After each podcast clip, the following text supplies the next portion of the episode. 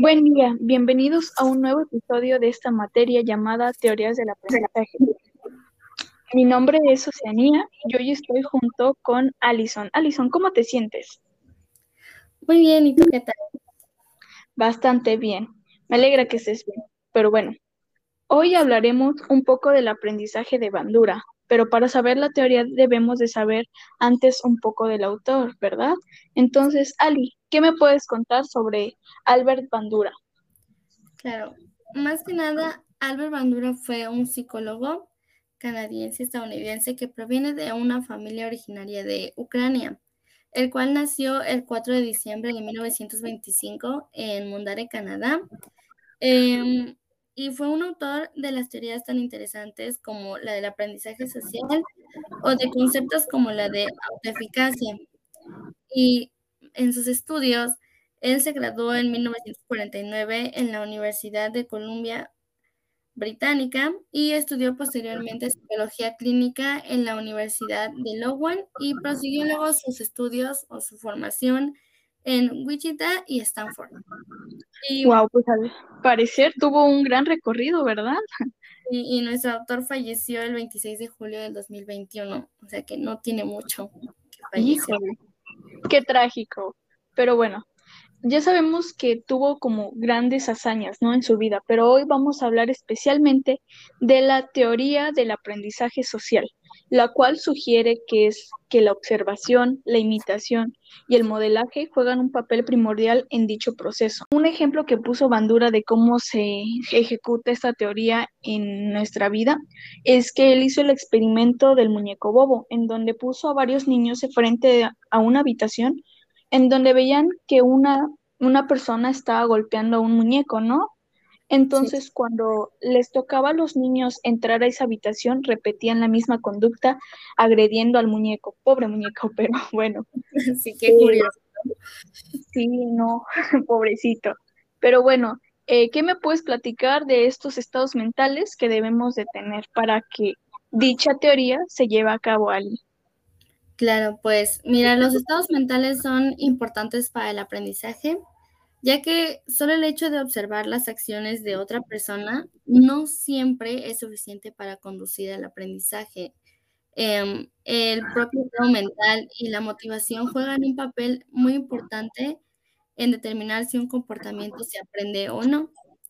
Y mientras que las teorías conductuales del aprendizaje surgieron, que era externo del cual generaba el aprendizaje, Bandura comprendió que el, refuerzo no siempre proviene de fuerzas, de fuentes externas.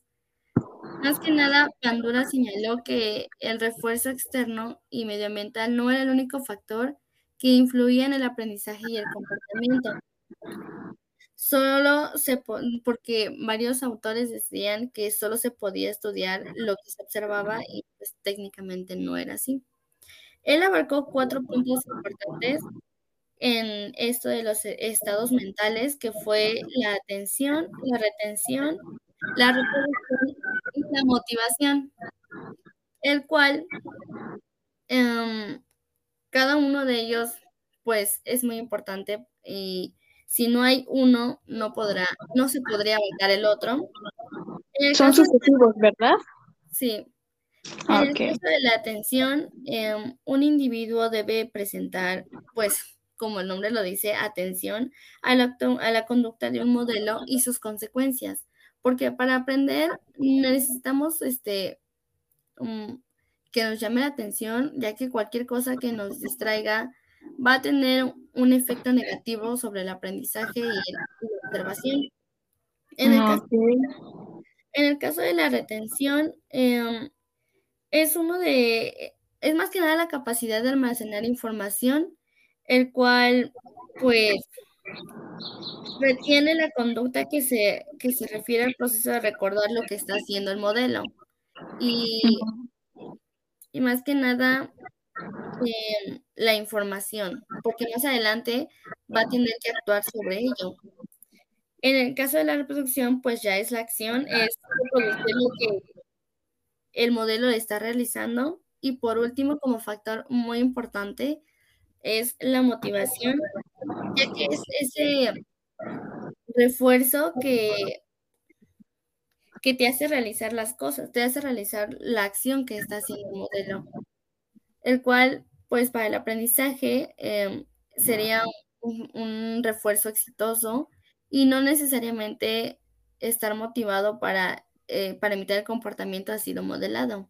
Más bien el, refuerzo y el desempeño que, realiza pues, brinda un, un resultado pues Favorable. Favorable, sí. Ah, ok.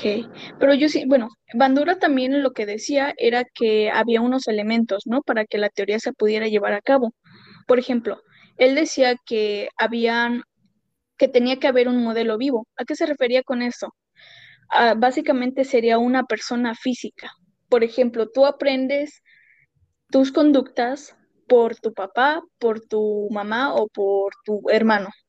También tenía que haber, o bueno, podría haber un modelo simbólico, pero ¿a qué me refiero con modelo simbólico? Es este personaje ficticio o literario que, que, en el que podemos aprender de él sus conductas. Por ejemplo, si nosotros leemos un libro y en ese libro a ti te gusta la conducta o hace ciertas actitudes, pues quizá a ti te guste, ¿no? Ahí entraría también la motivación, te gusta lo que está haciendo, entonces tú imitas lo que él hace. También estaba esta parte del verbal instruccional, que sería, por ejemplo, las acciones que nosotros vamos a hacer mientras las leemos. Por ejemplo, eh, un, ejemplo de, este modelo verbal instruccional sería una receta de cocina. Así uno la lee y lo pone en práctico, ¿no? También para que nosotros lleváramos a cabo este tipo de aprendizaje, había recompensas. Bandura la llamó recompensa vicario. O sea que si tú llegabas a hacer la, actitud que a él le gustaba, te daba una recompensa. Lo que hoy sería a lo mejor, por ejemplo, Ali, si tú haces bien lo que te digo, te doy una paletita. Toma. y es, tu recompensa vicaria. Pero si, por ejemplo, tú te portas mal, está también el, el, refuerzo intrínseco, que es un castigo. Si tú no hiciste aquello, te quito la paleta, porque ya no lo hiciste bien. Claro. Como otro ejemplo sería cuando uno más escolar, sería cuando uno llega temprano y el profesor te, da un crédito adicional por estar a clase a tiempo. Esto puede facilitar que los demás alumnos comiencen a llegar temprano cada día para poder también obtener lo que le brindó el profesor a su compañero, ¿no lo crees? Exactamente, siempre y cuando vea que esa actitud la hace alguien más, porque recordemos que Bandura dijo que pues obviamente este aprendizaje solo se llega a cabo si, bueno, por imitación, o sea, si vemos a una persona hacerlo.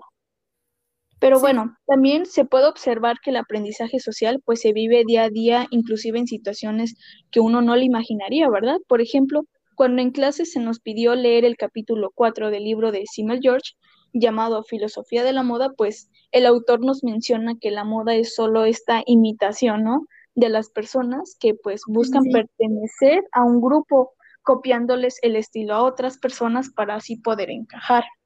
Entonces es muy curioso, ¿no? Que hasta también en la forma en que nos vestimos se la copiamos a alguien más. Sí, de hecho sí. Al igual otro ejemplo de este aprendizaje por imitación es el trágico momento del partido entre Atlas y Querétaro, que no sé si te enteraste. Sí, muy triste, la verdad. en donde días anteriores un equipo había subido una fotografía donde los que conformaban el equipo estaban peleándose, imagínate. Entonces se podría deducir que quienes observaron la fotografía pusieron en práctica lo que aprendieron de aquella y en el campo de fútbol comenzaron a atacarse y a pelearse con los que apoyaban a el otro equipo. Eso fue ya muy extremo, creo, a mi parecer, pero no sé qué opinas.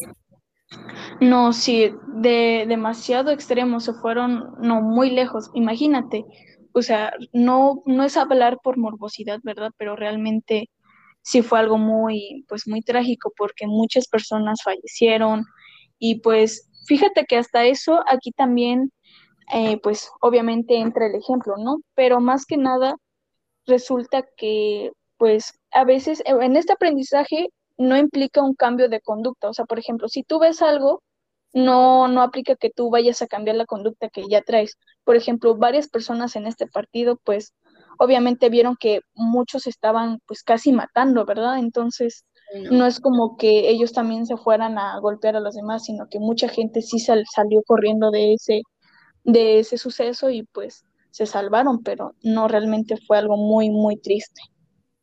Sí, no, y más que nada que nosotros tenemos un proceso de mediación interno, el cual filtramos la información para ser aprendida o no. O sea, ya es como que dependiendo de cada uno si lo quiere retener o no. ¿No lo crees?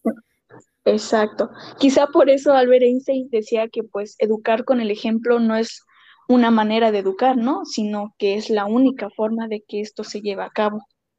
Claro, hasta el dicho de que enseña con el ejemplo apoyando esta teoría, pues el aprendizaje es fundamental en la vida de las personas, pero es aún más importante el modo en que se obtiene la información. Sí, totalmente. Igual para alguien que aprende pues de manera visual, este aprendizaje pues puede funcionar muy bien, ¿no? Pero quizá para alguien que es kinestésico pues no funcionaría, no funcionaría tan bien. Sí, pero bueno, tú puedes... ¿Qué más me puedes decir? Por último ya, para irnos sería, pues tú puedes observar e imitar, pero aún así no significa que lo estés aprendiendo, que, que lo estés forjando, ¿no crees? Exactamente, completamente de acuerdo contigo, Ali. Pero bueno, gracias por acompañarnos esta vez. Espero tengan un bonito día. Ali, muchas gracias por estar aquí. Gracias por haberme invitado y espero verlos pronto. Sí, hasta luego. Gracias.